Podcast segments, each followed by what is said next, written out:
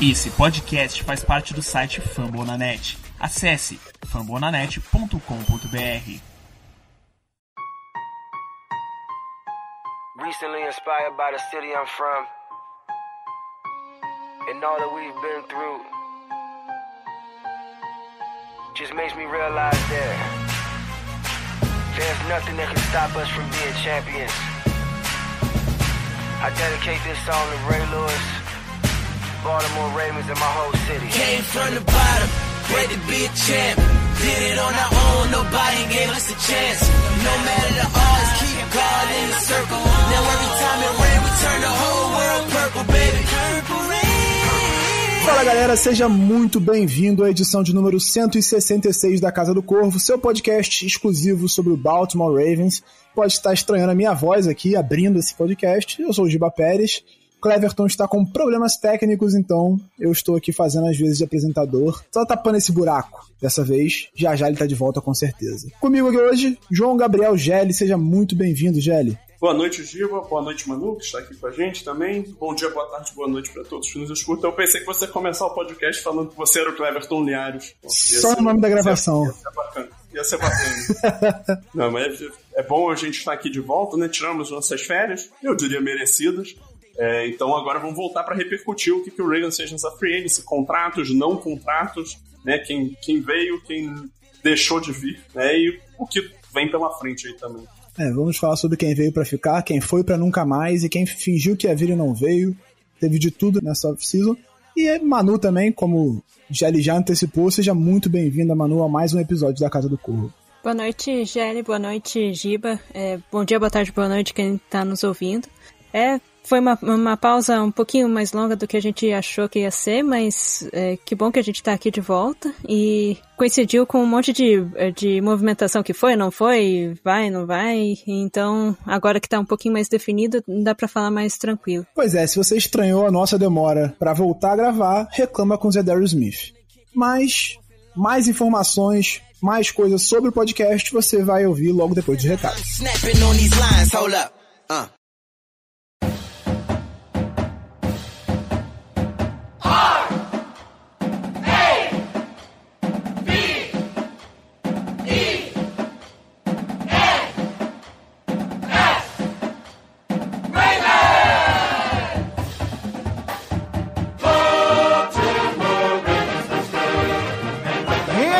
Recados rápidos, é pelo menos pros recados eu tô aqui, tá? Dá pra gravar offline, não tem tanto problema de internet, né? num ambiente mais controlado, dá pra eu fazer isso aqui, pelo menos, tá bom?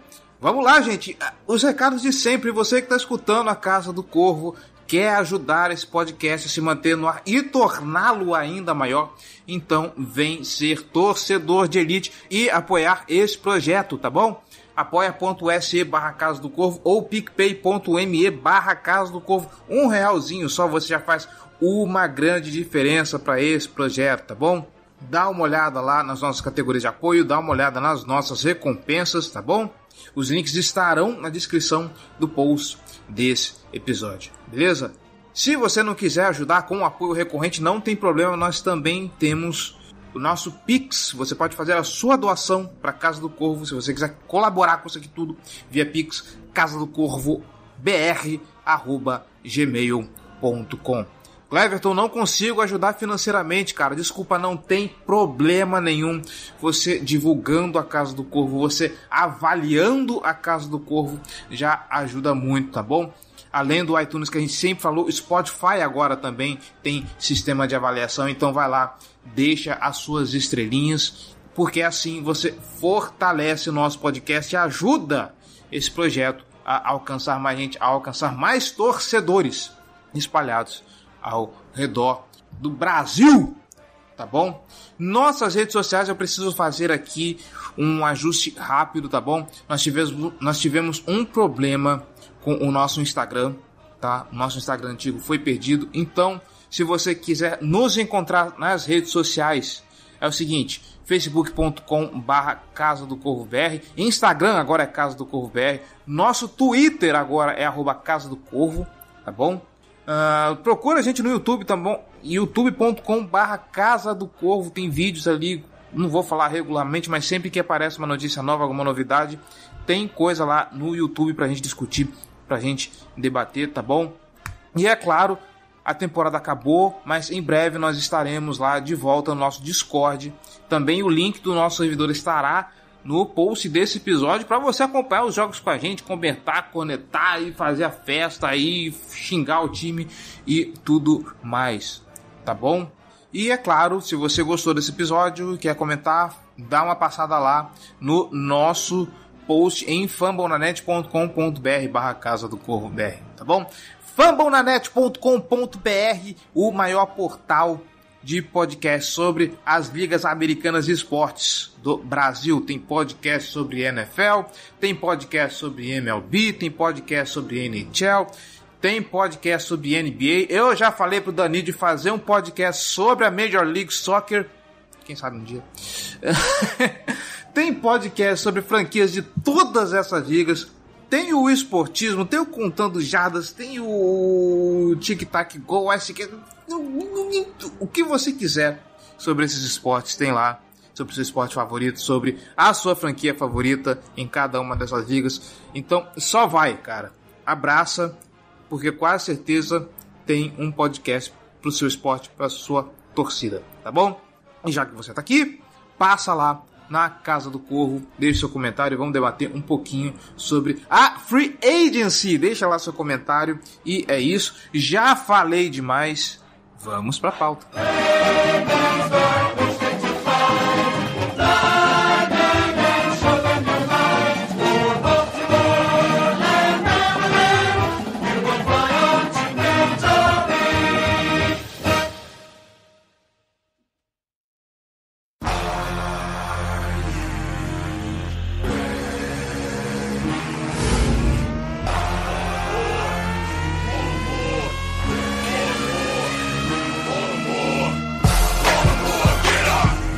Né? Começando com a galera que assinou. Quem veio e quem ficou. Vamos começar pela principal contratação do Ravens nessa free agency. Acho que é uma opinião unânime em relação a isso. Marcus Williams, safety, ex-New Orleans Saints, assinou por cinco temporadas com o Ravens.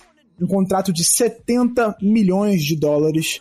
Uma excelente contratação, na minha humilde opinião. Acho que vai melhorar muito a cobertura, vai melhorar muito a secundária. Foi o grande problema da defesa no ano passado, também por conta das lesões, mas o Ravens teve uma das piores secundárias da última temporada e acho que o Marcos tem tudo para ser muito importante, né, Jerry? O que, que você acha? Então, cara, o Williams era um, um dos jogadores que eu via como um dos melhores nomes no mercado. Ele era um jogador que eu achava que seria um encaixe fabuloso com, com o Ravens e, assim, eu não esperava que isso, for, que isso fosse um contrato que é, viria a acontecer. Justamente porque eu achava que ele seria um, jogador muito caro e que provavelmente por isso ele fugiria do, da faixa de preço que o Ravens estaria disposto a pagar, né? E assim, quando a gente olha para o contrato, a gente vê 5 anos, 70 milhões, né? Então são cifras é, imponentes, mas se você para e, e esmiuça lá o contrato e vê ele nas minúcias, você vê que o, o impacto do, do, contrato do Marcus Williams no primeiro ano é de só 4 milhões.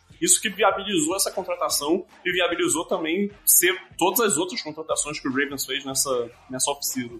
Né? E além disso, você repara que o, o, ano de 2023 tem um cap hit também só de, do, de 7 milhões e 800 mil, que é um valor bem abaixo, um valor que deve equivaler a cerca de sei lá, uns 3, 4, 5% da, do, do total da, da folha salarial. E aí esse valor vai explodir a partir de 2024, né? Que ele vai para 18, 19, 20 milhões né, por ano, é, para compensar nesses dois anos bem mais abaixo.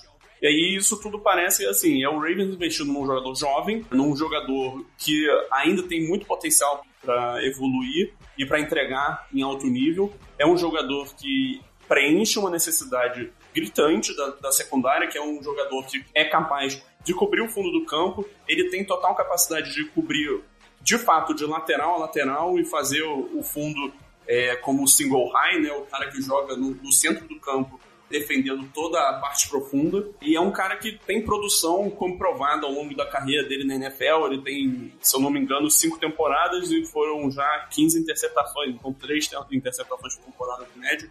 E que, pô, Deve ser quase basicamente o que o Ravens teve de interceptações na temporada inteira do passado. É, então, assim, é uma contratação que eu acho espetacular uma das melhores da, da Free Agency como um todo, tá? É, o valor abaixo do que eu esperava que ele fosse receber como, pelo contrato como um todo, um valor que mantém ele no time a longo prazo, até porque né, o contrato dele é um contrato que, assim, ele tem essa parte de que ele é favorável nos dois primeiros anos em termos de cap hit, mas ele é um contrato que é difícil de sair dele, é, pelo menos até pelos quatro primeiros anos. Então ele vai estar no, no time por algum tempo né? Seja ele é o impacto dele positivo, que é o que eu espero e o que eu acredito que vai ser, ou seja, o impacto dele negativo, né? que eu torcemos para que não seja. Pois é, e o Ravens sofreu muito com big plays na última temporada. Foram várias big plays aéreas, foi um problema crônico da defesa durante toda a temporada. Teve uma correção aqui, outra ali, melhorou um pouquinho na reta final, mas ainda era uma coisa que acontecia muito por falta de comunicação também. E a ideia é que o Marcos Williams ajude, junto com a volta do Marcos Peters, a resolver esse problema. Eu quero só pedir desculpa pra galera já antecipadamente. Eu tô um pouquinho rouco, eu posso ter me excedido ontem, porque eu não sabia que a gente ia gravar hoje. A gente tá gravando na, quarta, na quinta-feira à noite. Eu posso ter me excedido um pouquinho na quarta-feira à noite, mas tá, tá tudo certo, assim, eu tô conseguindo falar. Só tô um pouquinho rouco, mas tá tudo certo. É, o Ravens não tem um perfil de gastar tanto na free agency, né, Manu? Te surpreendeu também esse movimento e qual o impacto que você vê o Marcos Williams tendo nesse time? Nossa, é, me surpreendeu porque não era muito uma, um nome que eu tava vendo uh, falarem é, que poderia ter é, vir pro Ravens de safety, né? Então, assim, é, até uh, me surpreende, mas vendo um pouco o histórico do que o De Costa faz, no, principalmente no primeiro dia que ele, se, que ele se movimenta, porque ele não se movimenta no primeiro dia de free agency, mas no primeiro dia que ele se movimenta, é, parece que ele já busca mesmo preencher exatamente aquilo que veio é, atrapalhando no, no ano anterior do, do Ravens, né? Se eu não me engano, o Calais, é, quando ele veio foi justamente depois do, da temporada do que teve os playoffs contra os Titans, então veio para é, justamente para poder defender a, o jogo corrido.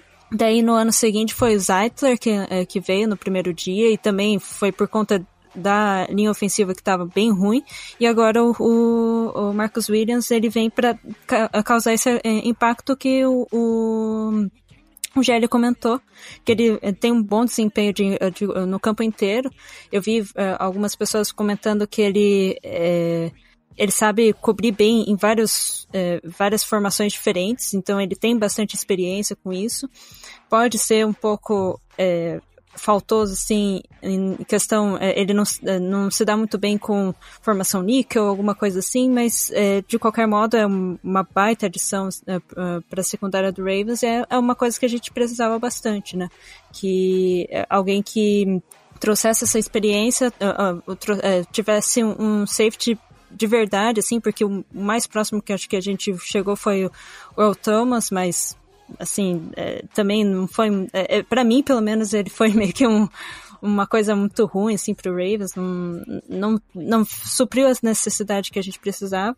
Então, assim, eu tô bem empolgada com, com ele vindo. Gostei bastante da adição e é, é, foi uma das melhores adições. É, é ele, o, o, que veio no mesmo dia, o Morgan Moses, também foi uma baita adição do, uh, do Ravens. Aproveitando o gancho que você fez, então, Manu, Morgan Moses, right tackle, três anos de contrato, 15 milhões, um jogador experiente que joga na posição, que vem jogando já há alguns anos na posição de right tackle. Foi a segunda contratação do Ravens nessa free agents. Um jogador que, para mim, ele vem para suprir a principal necessidade do time, né? O Ravens Ano passado fez um movimento de trazer o Villanueva, que se aposentou felizmente, é, que não estava acostumado a jogar de right tackle. Para ser right tackle, ele acabou virando, indo pro lado esquerdo, que era a posição natural dele, por conta da, da lesão do Ronnie Stanley, mas acho que teria dado bastante errado ele na direita, e aí passou a temporada quase inteira tendo que improvisar ali, o Mecari ficou um tempo, o Tyre Phillips ficou um tempo, o Mecari foi quem fez o melhor possível, né, ele foi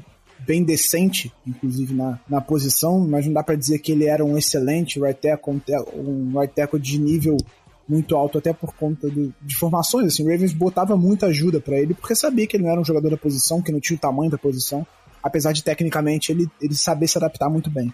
Essa é uma das grandes qualidades do Mecari. É, então, o que, que você achou da contratação do Morgan Moses? É, o Moses veio justamente para suprir essa necessidade aí que o Ravens tinha nesse momento para essa posição de right tackle, né? Nesse momento, a, a, grande opção que o time tinha era torcer para a recuperação do Joan James ser positiva, né? É um cara que já não joga há, há dois anos e nunca foi um jogador espetacular, né? Sempre foi um jogador sólido, bom, mas nunca, nunca foi um cara diferencial. É, o Morgan Moses também não tem um nível absurdo, tá? Não vamos nos enganar. Ele não é um jogador que vai chegar aqui e a gente vai dizer, pô, agora o Ravens tem um, um right tackle de elite, longe disso. Mas ele é um right tackle de muita qualidade.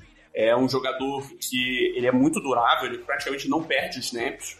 Não, praticamente não perdeu snaps ao longo da carreira e isso considerando que os nossos dois outros principais tackles, o James e o Ron Stanley, estão voltando de lesões sérias e têm sofrido com problemas de saúde né, nas últimas temporadas, é, é importante ter um cara assim no vestiário, né, é, como opção. Acho, acho que, que foi uma contratação muito boa, é um valor razoável, um jogador que já é um pouco mais velho, já passou dos 30 anos, mas é um, é um right tackle que é acima da média da NFL.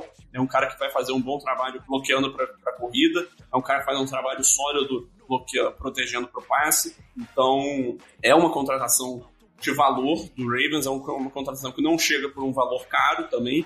É um jogador que tem, tem suas qualidades técnicas, tem, é uma barganha no fim das contas, é, e para alguém que vai ser titular na posição.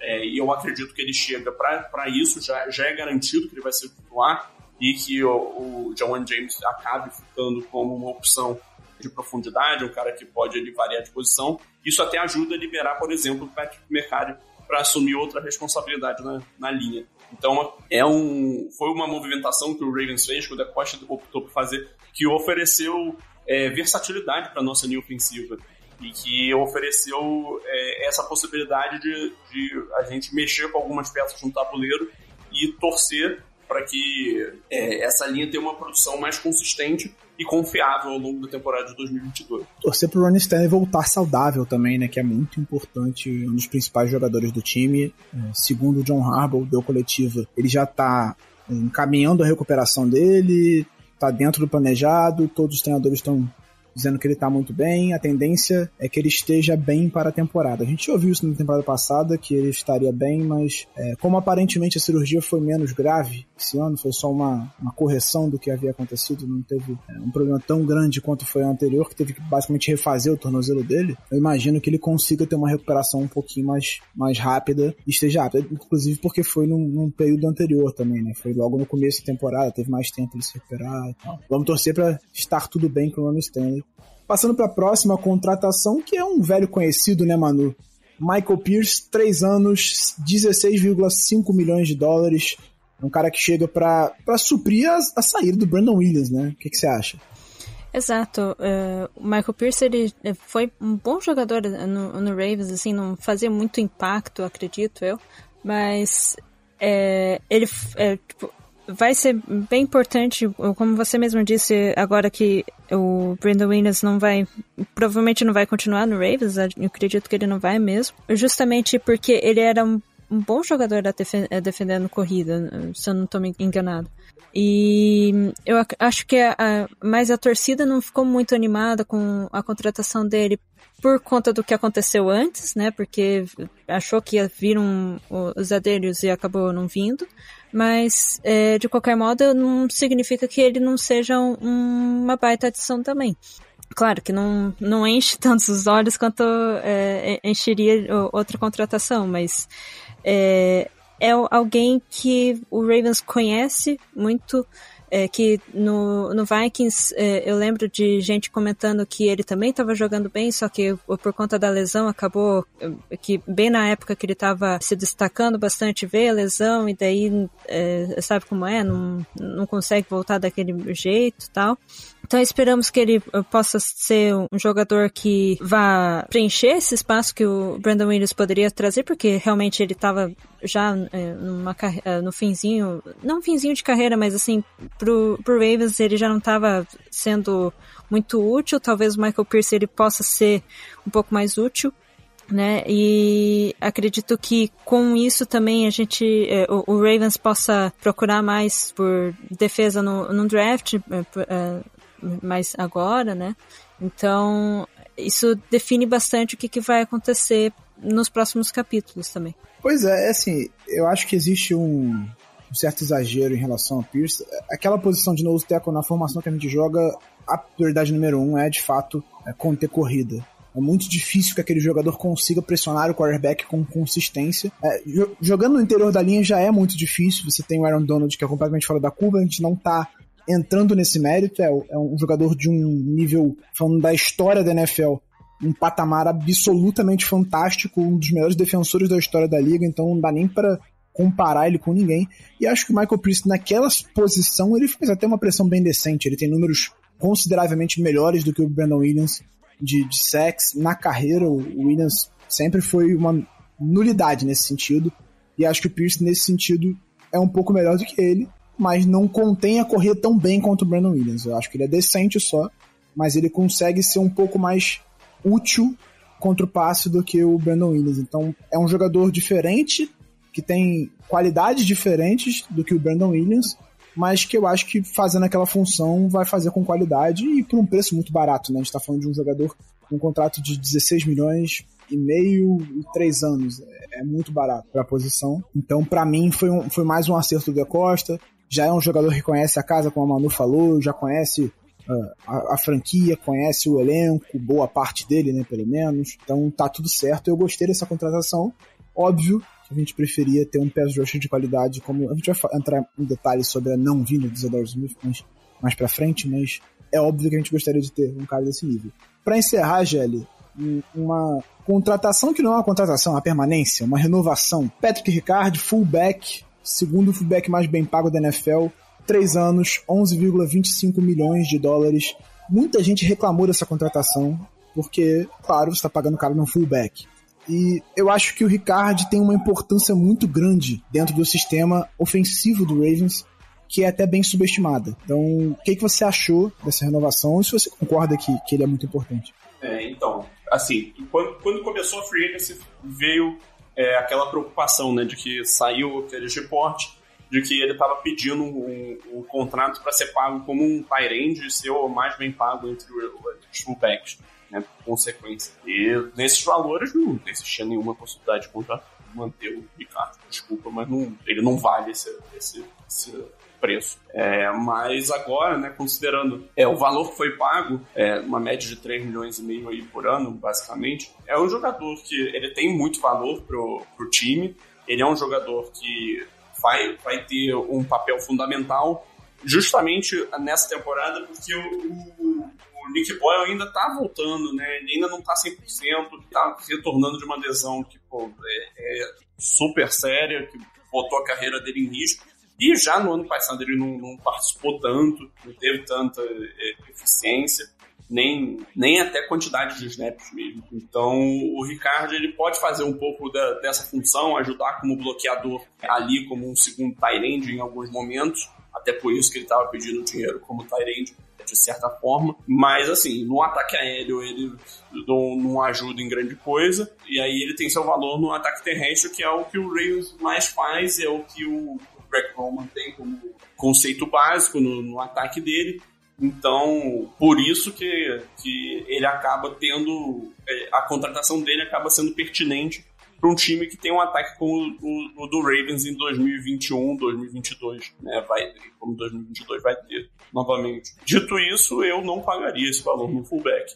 Eu não, eu não, não, não gosto de, dessa estratégia, mas se o recurso está aí, né? Pagar 2 milhões no ano por, nesse primeiro ano por ele não, também não é a pior coisa do mundo, apesar de não ser a decisão que eu tomaria. Né? Então é, é assim, é uma contratação que não é não, não tem grande apelo, né? Não tem muito o que falar, é um fullback, sabe? Ele não vai, não vai jogar uma quantidade super elevada de snaps, ele, ele tem seu valor na posição, ele é um dos melhores da posição dele, mas é uma posição praticamente em extinção na liga. Então é, é difícil avaliar de uma forma mais, mais precisa, mais incisiva, além do fato de que, assim, considerando o que se esperava que ele fosse receber, eu acredito que ele recebeu menos. Então, nesse ponto, acho que o De Costa merece algum crédito.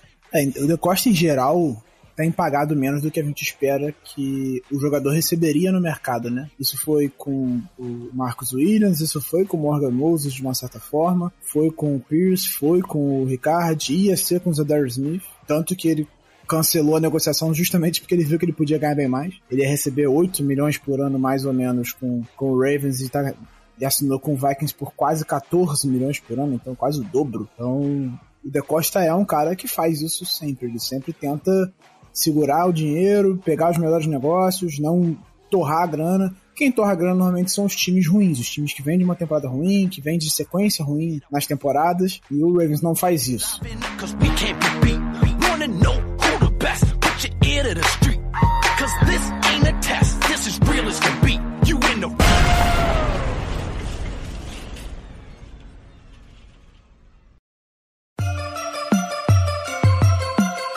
And purple, black and purple, black and purple, black and purple. Black and purple, black and purple, black and purple, black and purple. Já que tem no assunto, vamos falar sobre a questão do Zadarius Smith, né? Que foi uma, uma condição que não veio. O Zadarius tinha acertado o contrato, acho que era por cinco anos até, não lembro o valor, mas era um contrato longo. Era, eu posso te dar os termos. Quatro anos, 35 milhões e esse valor podendo subir para 50. Isso. Então seria mais ou menos 8 milhões por ano. E depois de acertar, ele começou a fazer outras exigências. Num primeiro momento, o Ravens aceitou algumas das exigências que ele fez. E aí ele entrou e, e tentou mudar completamente o acordo. E aí o Ravens negou, obviamente, que é a coisa mais sensata a se fazer. Obviamente, todo mundo queria ter o Zadarius Smith no elenco, seria um jogador importante, tendo o Ware, a gente precisa de pass rush, é a grande necessidade dessa defesa para mim nesse momento, com a chegada do Michael Pierce que já dá uma certa profundidade na linha defensiva ali, óbvio que a gente ainda precisa de mais peças, mas acho que já não é uma necessidade desesperadora. O pass rush é o mais importante é o acho que pode fazer muita falta se a gente não trouxer um cara mais de peso para ajudar. Manu, que, que, como é que você viu essa situação do Zadarius Smith, né? Qual foi a sua reação ao ver as notícias e o que, que você acha dessa, dessa posição do Zadarius Smith na negociação? Olha, eu na hora, é, claro que deu aquela aquele desânimo, aquele aquela, poxa, poderia ter acontecido, não aconteceu mesmo. Mas, assim, eu entendo, eu entendo a posição do Ravens, eu entendo que é, querer pagar menos por, por um jogador é, que possa aj ajudar bastante é a, a, característica, né, do que o De Costa faz. Tanto que ele não procura muito, grande, é, muitos grandes nomes, assim busca aqueles que são, que vão ser eficientes, mas não são aqueles que estão na boca do povo toda hora, né? É, o caso dos Aderios foi um caso à parte, inclusive. Mas, assim, eu não fiquei tão chateada, né? Que eu vi muita gente ficando muito chateada porque, é, porque ele. É, por conta da posição dele, eu eu, eu fico chateada por conta da posição dele, né? Que você fica muito mais querendo um dinheiro do que você pensando mesmo em querer crescer com aquele time, querer ser um, um bom jogador naquele time, né? Então, nesse ponto, realmente eu fico chateado, mas eh, de não ter acontecido a, a contratação, fico um pouco, mas também hum, é, eu, eu confio muito no que o De Costa pode trazer de bom para o Ravens é, por outras vias, né? Então, assim, é, pelo que ele fez não gostei, eu não concordo com isso, eu acho muito chato essa, é, essa parte burocrática, assim, que buscam bastante dinheiro. Eu sei que eles têm é, total direito a isso, né? Eles estão se expondo a lesões toda hora, né? Então, eu, eu, eu, eu, entendo, mas eu não concordo muito que exatamente isso que ele fez, de assim, dar, dar no pé depois que é, já estava quase tudo uh, feito. Não, não é muito legal, não é muito bem visto, né? Não foi muito bem visto, inclusive. Mas assim, espero que ele até faça uma temporada decente, né? Ele estava é, fazendo várias temporadas decentes, seria muito bom no Ravens porque a gente conhece bastante ele, inclusive o, o nosso novo coordenador defensivo, ele estava na, na vez que o Zadarius estava é, junto no, no, time, né? Mas, assim, Acontece... É, não aconteceu, no caso, né? E é bola pra frente. Eu confio no que o Da Costa vai trazer de futuro, assim, porque realmente esse espaço a gente precisa é, ter um, uma resposta, né? Até pelo que vem trazendo bastante, não só a AFC North, mas o, a AFC como um todo está sendo é, bem forte, então acredito que a gente, é, que o Ravens precise melhorar bastante nesse aspecto.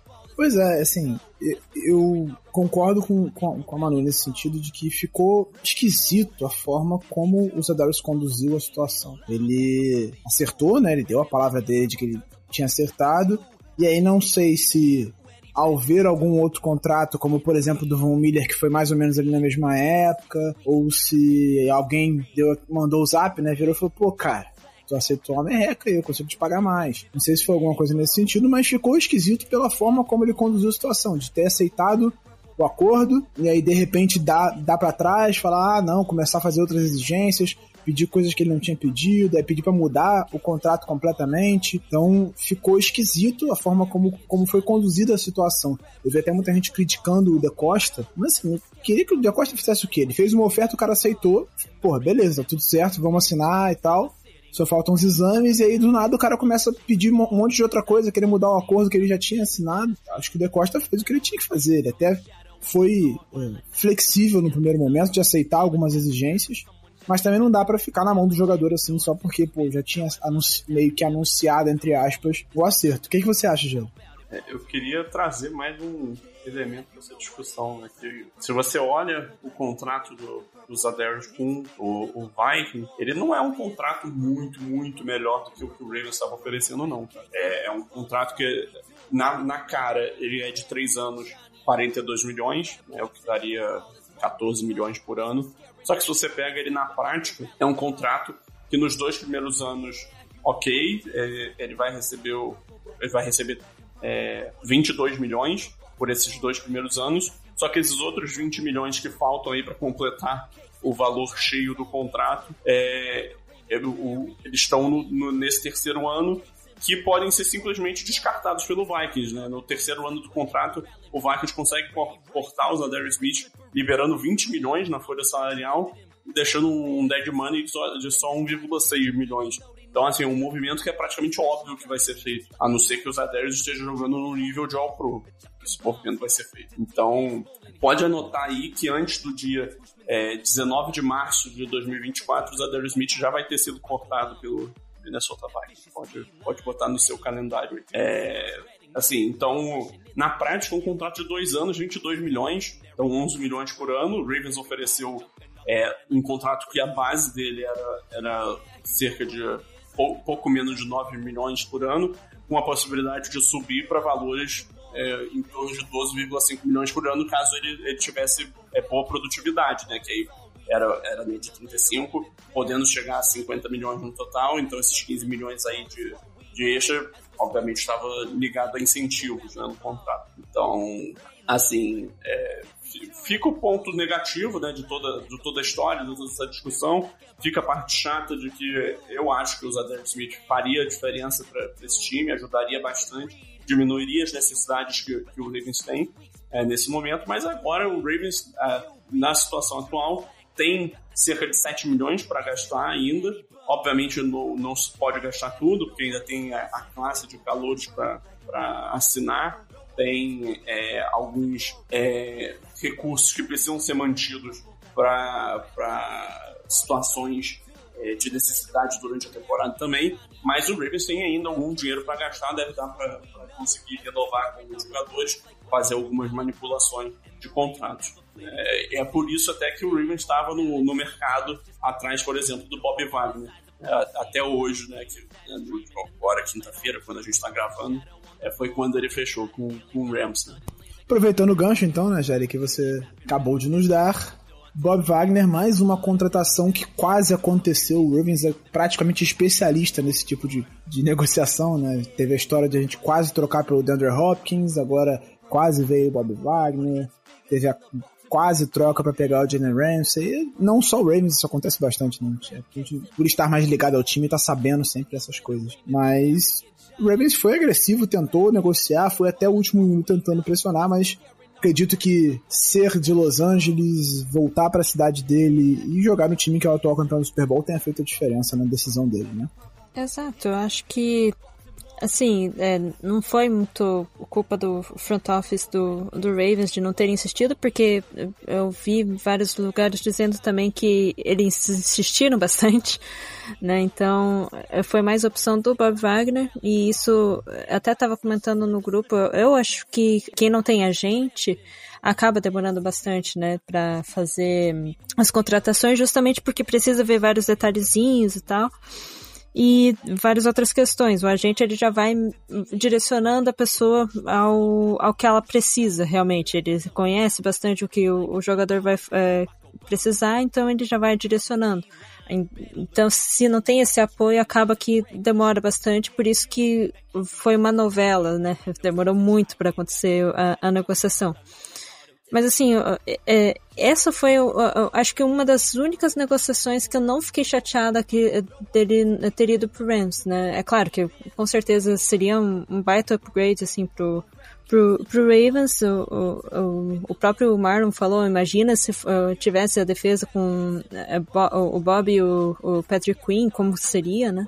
E realmente seria uma baita defesa, mas assim, eu, eu acho que eu fui uma das poucas pessoas que não se iludiu. Acho que o, o, o Giba também estava falando bastante que é, é, desde que começou esse, esses boatos, ele falava, não, vai vir, né? Então acho que é, já ficou meio que com, é, com essa desilusão na cabeça, então não, não teve muito, muito choque quando vê a notícia. Mas, assim, não, não precisa é, que eu vi muita gente também dizendo, ah, porque foi muito ruim a, a, a as, as contratações do, do Ravens na free agency porque não pegou o Bob Wagner, né? Não é assim.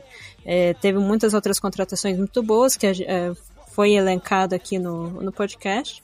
Então, assim, é, por conta de duas que não aconteceram, não significa que o time não vai ser, vai ser bom com essas que aconteceram, essas quatro que aconteceram né? Então, eu acredito que é, é, é pra gente, é, como torcedor, não, não ficar muito chateado também com, com isso. Essas coisas acontecem, né? É, vários times poderiam. Vários times insistiram, inclusive, em, em, jogadores que você pensa, pô, nunca que o, alguém vai, vai dar esse jogador, vai trocar por esse jogador, né? Então, assim, é, ter tentado é um alento para mostrar pra gente como se fosse, ah, eles estão tentando, né? Então, é, eles sabem qual é a dificuldade, sabem o que, que pode acontecer e está procurando, né? Não, não, significa que está tudo acabado. Eles estão procurando, eles sabem o que está acontecendo. Tem muito time que não sabe o, os, erros, os próprios erros e continua insistindo nos próprios erros. Então, isso me deixa muito feliz nesse sentido né, que a gente tem é, é, é, o Ravens tem um, um, um, um, dos melhores general managers da, da liga né, já é, sempre teve desde desde sua fundação teve dois né, e os dois são fantásticos assim em relação a todos os outros eles são fantásticos. Então é não perder a confiança por conta de duas movimentações que não aconteceram é continuar é, bola para frente. Né? Não, não, tem que ficar pensando muito no que não aconteceu, mas no que realmente aconteceu, que foram boas contratações. De fato, não estava acreditando muito que ia acontecer a contratação do Bob Wagner, porque sabia que o Ravens não seria um time que pagaria muito alto. Achei que o Rams também não tinha condição, mas aparentemente o, teto salarial deles não existe. É, e eu, inicialmente, inclusive, era razoavelmente contra a contratação, porque eu sabia que ia ser um jogador caro, numa posição em que eu acho que não teria tanto impacto na defesa para essa temporada, e que, querendo ou não, a gente tem uma escolha de primeira rodada que mostrou alguma coisa na temporada passada. Ah, o Queen ainda é incerto. Sim, o Queen não é o Bob Wagner, acho que não vai ser em nenhum momento da carreira, a não sei que ele evolua demais, muito fora da curva, alguma coisa anormal aconteça, ele encontra o tênis do Jordan, sei lá, mas não acho que a contratação do Bob Wagner mudaria o patamar da defesa. Então, eu não queria no primeiro momento, depois que passaram várias movimentações eu vi que já não tinha muito mais coisa para acontecer. dentro de um valor decente eu aceitaria a contratação do Bob Wagner, mas não sei se ele mudaria completamente essa defesa. O que, você acha desse, dessa questão, Júnior? É, então, o Bob Wagner, o que ele acrescentaria seria é, uma presença veterana, uma presença de experiência, é uma capacidade incrível de ler jogadas. É, é um, tanto ele junto com o Luke Kuechly são os dois maiores linebackers dessa geração, né, do, dos últimos 10, 15 anos da NFL. Então, assim, é, é, um jogador que é um futuro Hall da Fama, isso é inquestionável. E, e, assim, o problema é que ele já tá mais velho. Então, assim, eu, eu gostaria, eu não vejo problema no valor de 10 milhões num ano. O problema é que eu esperava que o Bob Wagner assinasse por um, por um contrato mais curto, um contrato de 5 anos que ele fechou com o Rams, que eu pessoalmente acredito que na prática não vai ser um contrato de 5 anos, deve ser um contrato de 3, mas assim, se o Ravens fechasse com ele um contrato de uns 3 anos, de 24 a 30 milhões no total, eu acharia uma ótima contratação, porque eu acredito que ele teria muito a agregar é, em termos de ajudar a evolução do Patrick Quinn, em termos de ajudar a defesa, a defesa a ser chamada, liderança dentro do campo, liderança fora do campo, é, e assim, e pelo desempenho dele, né, que assim, por mais que ele esteja já ficando mais velho, ele a mobilidade lateral não é mais a mesma, ele não tem mais a mesma velocidade. Ele é um jogador que ainda atua em um bom nível, então ele com certeza agregaria dentro do campo é, em termos de jogador mesmo, né? não apenas só pela presença, pelo, pela, pela liderança, mas também pelo, pelo pacote técnico. É, e o que a Manu falou ali é, sobre não, não, ficar preocupado com, com, nomes que não vieram, acho isso perfeito, porque é, no fim das contas, o que importa é quem tá ali, né? É, a gente vai torcer por quem o Rivers contratou. E eu não acho que a gente pode jamais julgar o, o por ser um cara é, passivo, que não tenta. Eu acho que, assim, ele é um cara que ele impõe o limite que ele pode chegar a cada contratação, para cada possível negociação. E nisso ele, ele guia é, as discussões de, com, com, os agentes, as discussões com, com os jogadores que ele quer contratar.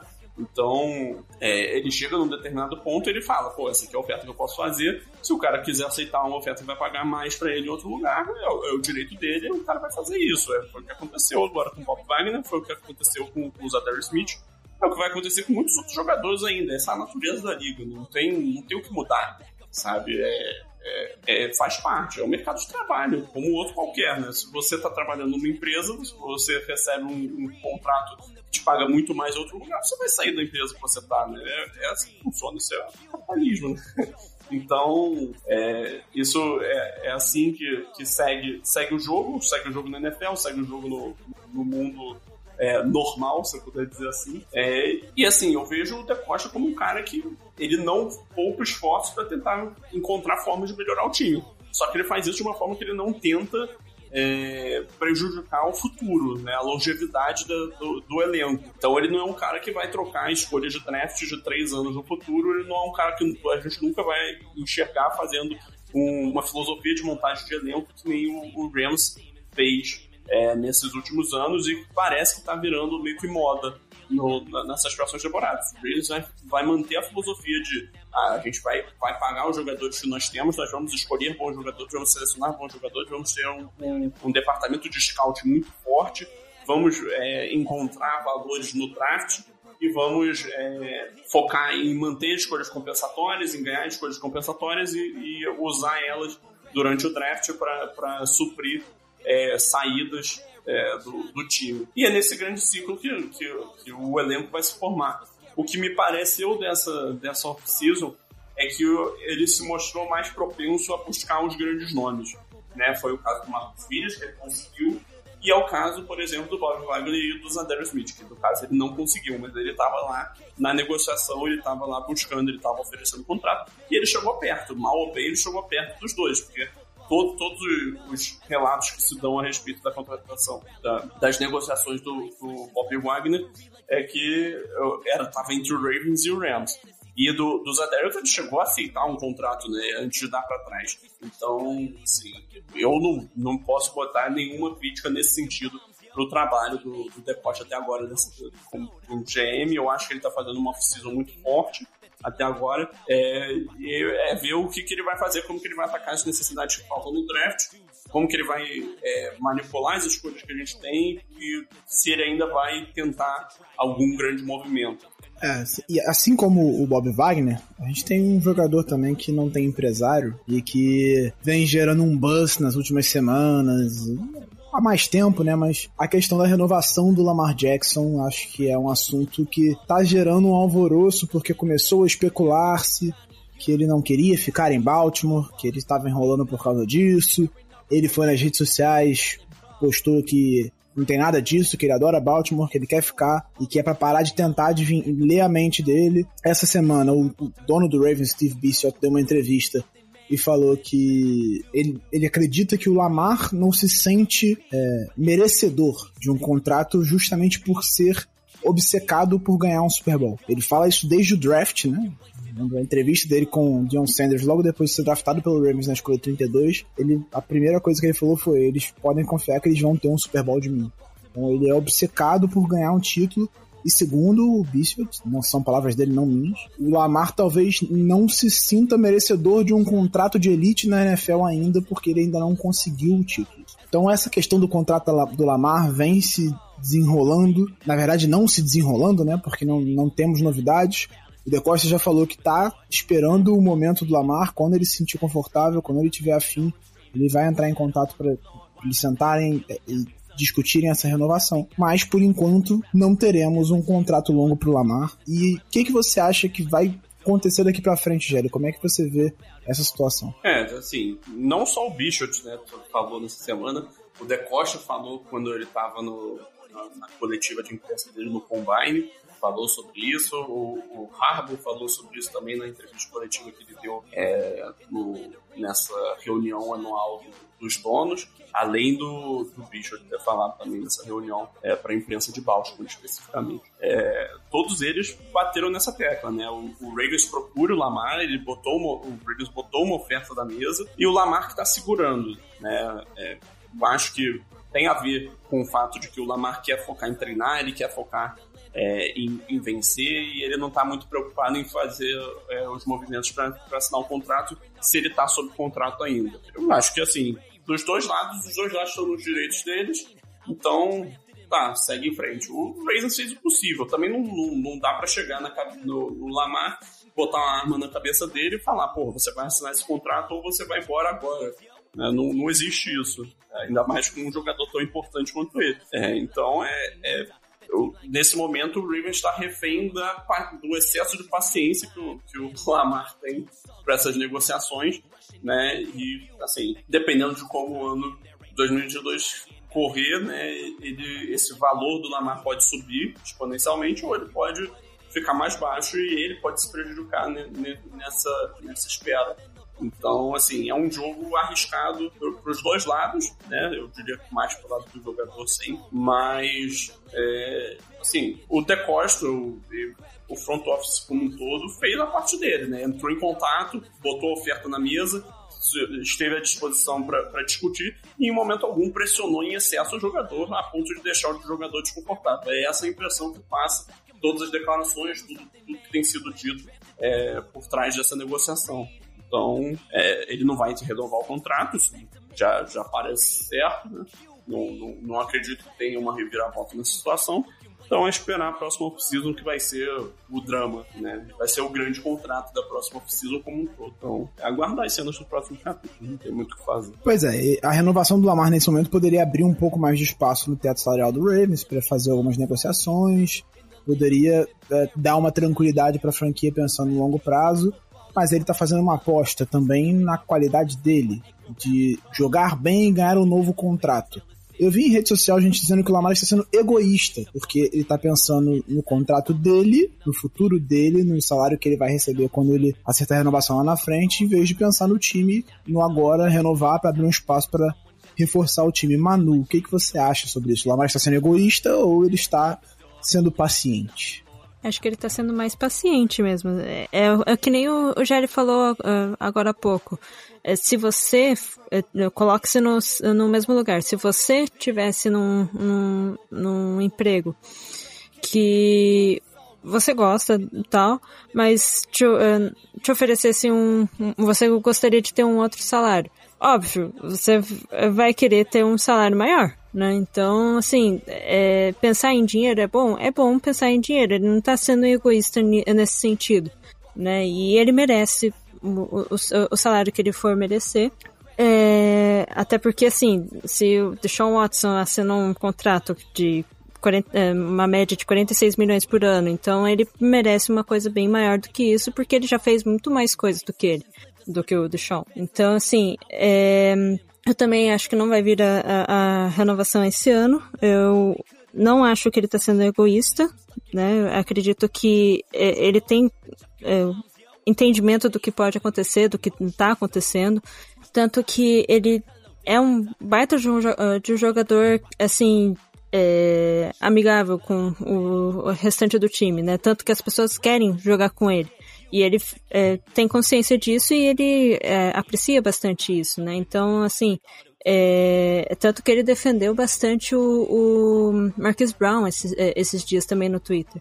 Então, que estavam dizendo que ele deveria ir pro Chiefs, alguma coisa assim, e ele disse, não, vai ficar aqui e pronto, né? Ele quer jogar com o time que, com o Baltimore e ele quer ficar com, com o time que ele gosta, né? Eu não acho que é, é ser egoísta ele querer um salário melhor por conta disso e, assim, tá na razão dele esperar uh, ganhar um Super Bowl para poder renovar o, o contrato. É, tá na razão dele, né? É, é o que eu, eu, comentei também, assim. É, é, são partes do, de negócios. Você vai querer mais dinheiro por N motivos, né? Então, se a liga é formada por isso, não só a liga, várias coisas no, aqui são mais relacionadas a dinheiro, ele vai buscar isso. Não, ele não tá errado nisso, né? A, a, a gente vive nisso. E é, esperar que ano que vem a gente, é, o, o Ravens consiga ganhar um Super Bowl e isso vai impactar bastante também no, no, no, no salário dele se ele não ganhar Super Bowl, é, que ele, Lamar tenha uma boa temporada que possa também fazer com que ele se sinta merecedor, né? Porque ele tem muita dessa cobrança. E eu acho que isso prejudica muito, não no desempenho dele, mas no, na, no psicológico próprio dele, né? Então, essa vitória seria um alívio gigantesco para todo mundo. E eu acredito que não vai ser um, um jogador que ah, vai uh, ganhar um Super Bowl e pronto, já fiz minha parte, não vou fazer mais nada, né? Vai ser um cara que realmente vai querer competir bastante. Então, é esperar para ver. A gente tem que ter a mesma paciência do Lamar agora nesse momento. Pois é, não adianta, vai ter que ser paciente e, assim, acho que não dá para falar em egoísmo até porque ele tá fazendo uma aposta, né? Tá botando na mesa, se ele é, não tiver um bom desempenho nessa temporada, por exemplo, ele vai perder dinheiro. Se ele renovasse agora, ele ganharia seus 50 milhões por ano, mais ou menos, ali, que é a casa do, do que os, os, grandes quarterbacks estão assinando. Entre os 45 do Mahomes e os. Enfim, por ali. Se ele tiver uma temporada ruim, talvez ele não consiga chegar nesse patamar. Então, acho que ele está fazendo uma aposta em si. Tá, mostrando confiança no próprio talento dele também.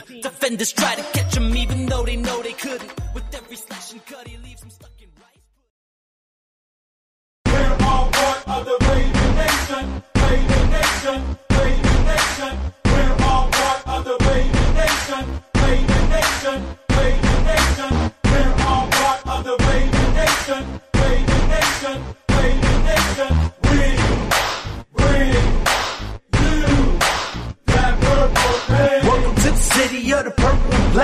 Eu, fazer, eu, quero fazer uma pergunta para vocês, para a gente amarrar e depois falar só sobre quem ainda pode renovar o contrato, quem pode voltar e continuar na franquia, mas como a gente já citou aqui, o Ravens tem cerca de 7 milhões no teto salarial, ainda tem alguns movimentos que pode fazer para clarear, é, para abrir mais espaço, né, para aumentar essa margem de negociação.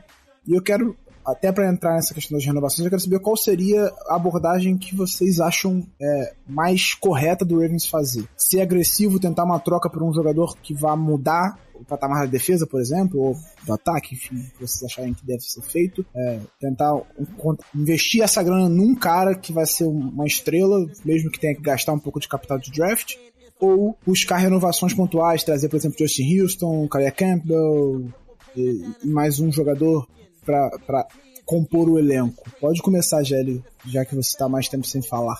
Pô, imagina essa defesa com mais um cornerback de elite. E aí, como é que fica? Eu palpite, cara, assim, o que eu acho é que, no fim das contas, o que vai acontecer é, é a abordagem mais, mais conservadora. Tá? Eu acho que o Ravens vai tentar não gastar muito. Eu acho que o objetivo do Decote é sempre usar as escolhas de draft dele. O que eu acho que ele pode fazer é ser agressivo no, no draft, que eu pessoalmente não acho bom é, em termos de trocar para cima no draft, mas é, eu acho que isso é mais plausível de acontecer do que qualquer outra opção. É, não acho que existe muita gente disponível no mercado de trocas, aí teria que parar, olhar e analisar.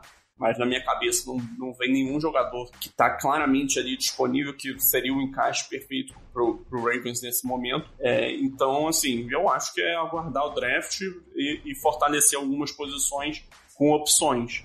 Né? Então, por exemplo, o pass rush, eu acho que tem que trazer alguém ainda antes do draft, porque ter só o Tyus Bowser e o, e o Odafio de nomes é, veteranos, e aí você contar com Dalen Hayes e, e Jalen Ferguson, é, eu tô sentindo que tô esquecendo alguém.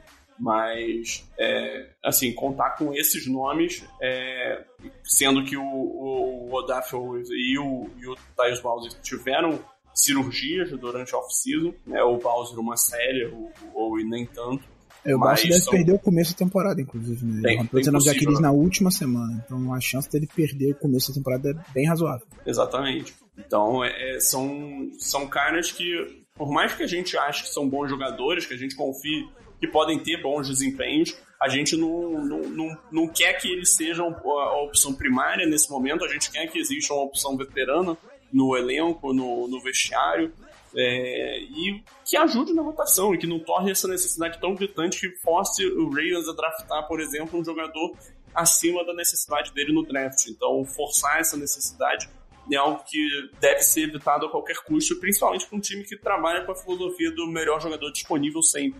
Então, é, eu, eu, eu, vejo nessa linha. Eu preferiria é, renovações pontuais e mais baratas do que é, e completar o elenco do que é, fazer um grande movimento, porque nesse momento eu não consigo enxergar qual seria esse grande movimento. Mas obviamente eu posso ser surpreendido e minha opinião mudar nesse sentido. É, vai que, porra, o Aaron Donald fica disponível, o Ravens troca por ele. Obviamente eu vou querer o Aaron Donald, obviamente. Sim, claro que eu tô, tô fazendo um cenário exagerado que é irreal, mas eu tô querendo dizer que, assim, se aparecer um nome disponível, é, e interessante que possa agregar ao time e elevar o patamar do time, eu acho que o Decocha tá aí disponível e, e, e aberto para fazer esse tipo de movimento. É, porque assim, eu acho que ninguém esperava que Davante Adams, acho que principalmente o Tyreek Hill, ninguém esperava que ele fosse ser trocado nesse momento. Eu acho que o Davante Adams já tava aquela negociação arrastada de renovação, ele pedindo um salário muito alto e tal. O Tyreek Hill foi uma coisa que correu muito rápido, né? Assim, do nada, é, começou a espalhar que ele queria não sei quantos milhões para renovar, né? E dois dias depois ele estava trocado pro Dolphins. Então, tudo pode acontecer. Então, mano, qual, qual você acha que deveria ser a abordagem do Ravens nesse sentido? Eu também concordo com, com o Gelli. Eu acho que é, tentar renovar com alguns jogadores do que já estavam no elenco também seria uma, uma proposta muito boa, porque assim, é, as trocas, é, você citou a do Davante Adams e acho que do Tark Hill também aconteceu a mesma coisa, não envolveram muito jogadores, né? Porque eu tava pensando, é, é, troca de jogador por jogador. Porque eu tava pensando que jogador que poderia ir como uma troca e eu não consigo ver nenhum. Não sei se porque eu sou muito protecionista com os jogadores, é, que eu gosto bastante deles, ou se realmente, assim, é, seria uma grande falta pro Ravens se tirasse um desses jogadores. Né? Porque o, o Ravens, ele acumula bastante talento, ao meu ver, pelo menos.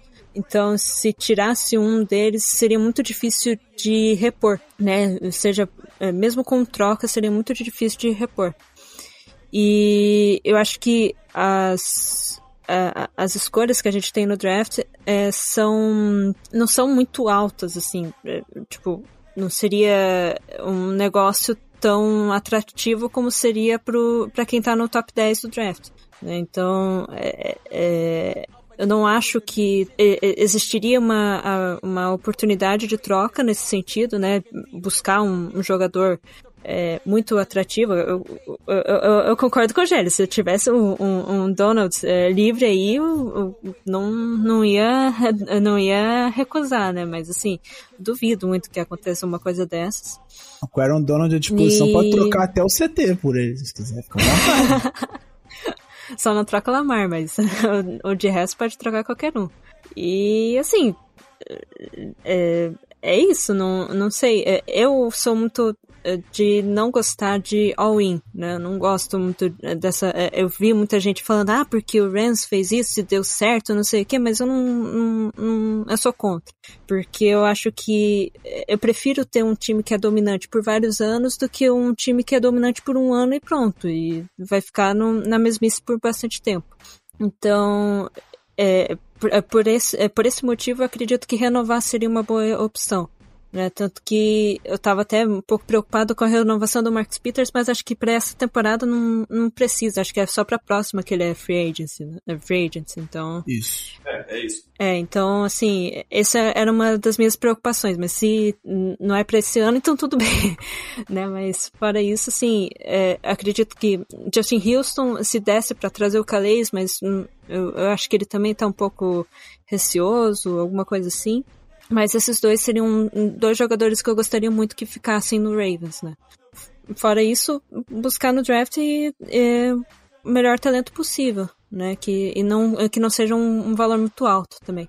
Então, aproveitando para falar sobre as possíveis renovações, é, a, como a Manu já citou, Justin Houston e Calais Campbell são dois jogadores importantes que foram titulares ano passado, né? Houston foi titular como pass rusher, o Calais Campbell foi talvez o jogador mais regular da defesa do Ravens ao longo da temporada, mesmo tendo perdido um outro jogo ali por lesão. Acho que ele foi uma que jogou em mais alto nível, na real, né? Não regular, porque tem, dá pra ser regular sendo ruim também. Como, por exemplo, o Kevin Seymour.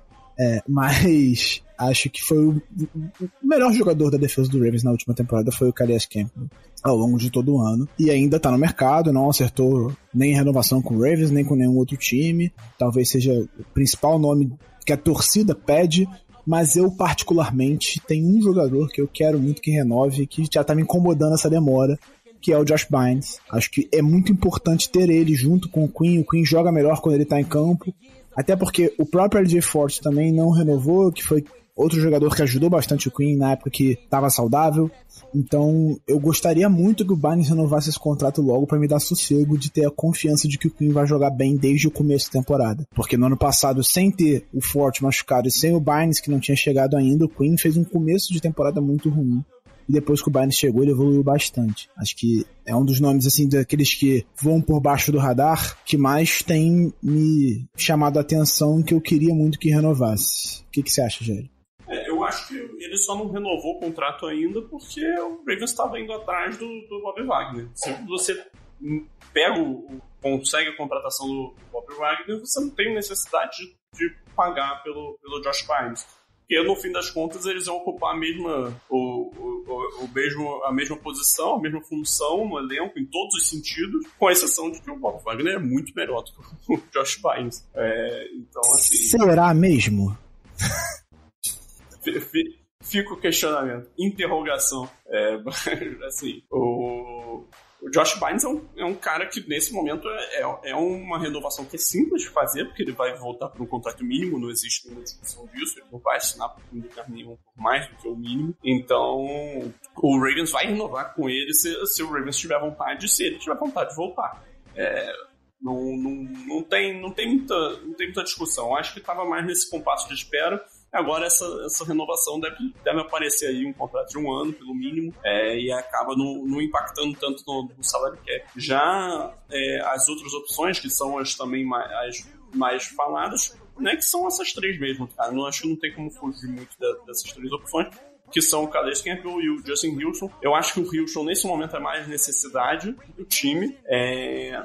E o, o Campbell é um jogador melhor nesse instante do tempo. E também um pouco uma posição de necessidade.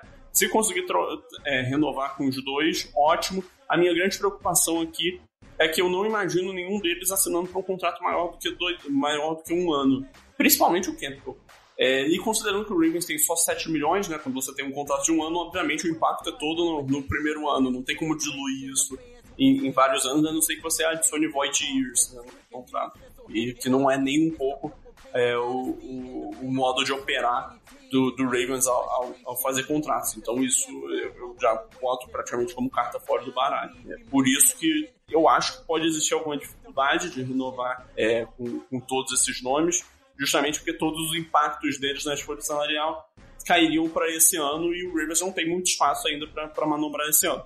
O que poderia acontecer seria alguma renovação é, ou, ou reestruturação de contrato de algum jogador é, que esteja aí disponível. Ron Stanley, Marlon Humphrey, uma renovação com o Marcus Peters, que para mim seria o movimento ideal, é, ou então também um, um, uma reestruturação do contrato do, do, Chuck Clark, do, ou até alguns cortes né, que são possíveis, tipo o Miles Boykin, o Ben Powers, são opções de corte. Eu, o Boykin eu cortaria fácil, sabe? O cara que eu não, não vejo por que manter por 2 milhões, que é o que ele vai receber, você consegue liberar esse dinheiro todo. É, então é um contrato muito fácil de se livrar. É um jogador que não, não agrega, não, não faz parte dos planos, eu não imagino. O máximo que ele poderia contribuir seria na, no, nos especialistas e para ter um wide receiver recebendo 2 milhões para contribuir como especialista, é, você escolhe o mais barato no draft. É, então, é, eu acho que a melhor é, opção é, é, é, ou é renovar com o Marcus Peters ou é cortar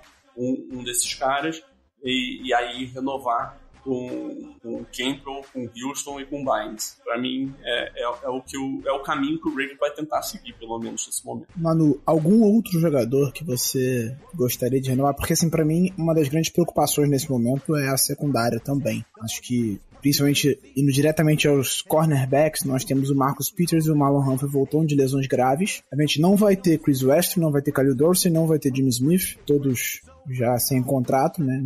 Até o momento. O Smith a gente não sabe se vai aposentar ou não, se vai continuar jogando, ele não deu certeza, disse que ia pensar. Então, se não tiver Peters ou Humphrey, a opção número um é o Kevin Seymour. Então, assim, me gera um, uma certa agonia em pensar nesse cenário. Uma leve úlcera.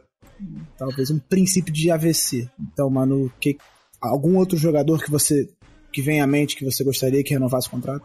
Acho que o único, acho que até foi comentado do, do LJ Ford, que eu acho que ele, quando um, ele fazia uh, duplinha assim com o, um, o Tyrese Bowser, eles jogavam super bem, né? Eles faziam uma dupla super boa, assim.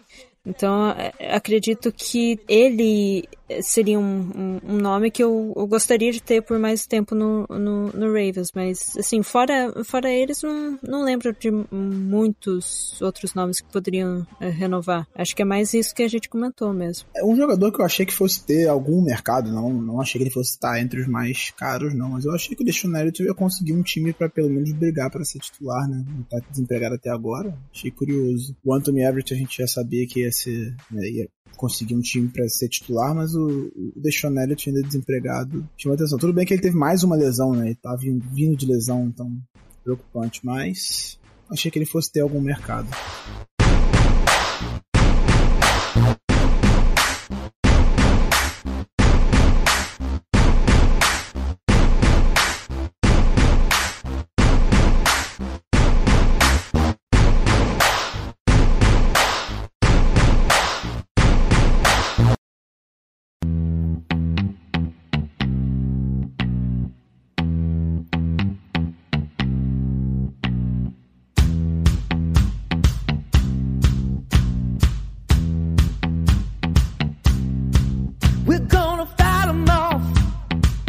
Isso, né, meus amigos? Já nos estendemos bastante, falamos todos os detalhes dessa free agency. Se acontecer mais alguma coisa, alguma, se essas renovações saírem, se o Ravens fizer uma troca bombástica pelo Aaron Donald, como o GL gostaria que acontecesse, ou alguma coisa assim, voltamos para mais um episódio da Casa do Curvo para falar sobre isso, mas também vamos falar sobre o draft no futuro, vamos voltar com tudo nessa off-season do Ravens para nos preparar para a próxima temporada que, se tudo der certo, vai terminar com o título do Baltimore Ravens. João Gabriel Gélio, muito obrigado pela presença na Casa do Corvo. Muito obrigado, Gibi. Eu vou aproveitar aqui para fazer um jabá para quem ainda está tá aí escutando. É, nesse próximo sábado, então, provavelmente quando esse podcast sair, é, já vai ter passado, ou vai estar nesse dia. É, sábado, dia 1 dia, dia 2 de abril, é, lança o guia do draft On The Clock, 200 prospectos analisados, participação de to toda a equipe lá do, do On The Clock, incluindo a minha participação. É, então, por favor, vem conferir. Se, é, já vai estar tá tarde, então eu não posso advogar para que vocês comprem logo a tempo de pegar a pré-venda, ainda disponível, mas, por favor, confiram o trabalho. Quem quiser contribuir e comprar o guia, 200 prospectos analisados, característica característica, no, no detalhe, trabalho que você não encontra em nenhum outro lugar é, aqui no Brasil e em poucos lugares lá fora com essa qualidade. Então, é, fica aí o, o, recado, o pedido, o convite. Então, confiram aí, por favor. Manu Cardoso, muito obrigado pela participação em mais um episódio da Casa do Corvo. Obrigada eu por é, confiar em ficar falando aqui no, no podcast também. É, aqui a conversa é sempre muito boa, então obrigada pela participação dos dois. E é, já que o, o Gelli falou um pouco da, do jabá dele, só vou comentar que também estou participando do Os News, que é, é sobre o outro time de Baltimore, o Baltimore Orioles. Se vocês gostam de, de beisebol e quiserem dar uma passadinha por lá, é só procurar no Fambonanet mesmo por Os News. É, agora vai começar a temporada dia 8 de abril pro Orals, então a gente vai tentar fazer um, um programinha bacana também para isso. Com o nosso amigo Vitor. Ele mesmo. Inclusive campeão mundial do Twitter. Exatamente. Ele ganhou. Ele ganhou agora é, o March Madness, né? Que é com todos os, os, Todos não, os que tinham ali disponíveis, os, os perfis de Twitter que falam, uh, falam de Horus no, pelo mundo inteiro. Ele foi o primeiro brasileiro, o primeiro não estadunidense a ganhar um, um, o título que não vale nada, mas a gente ergueu um banner sim no, no Twitter dele. Então, é, é, é, valeu quem que estava ajudando a votar também. Eu sei que enche o saco, mas é, é uma coisa bacana, assim. É, realmente é, é, bem bacana ter esse reconhecimento. Vale sim, vale a moral é, de ganhar dos americanos. Né? Ah, sim. O feito é heróico. Sim. Histórico, eu diria. Então, gente, muito obrigado. Já nos estendemos aqui bastante. Até a próxima. Esperamos vocês ao longo de toda a off-season e ao longo dessa temporada. Um forte abraço.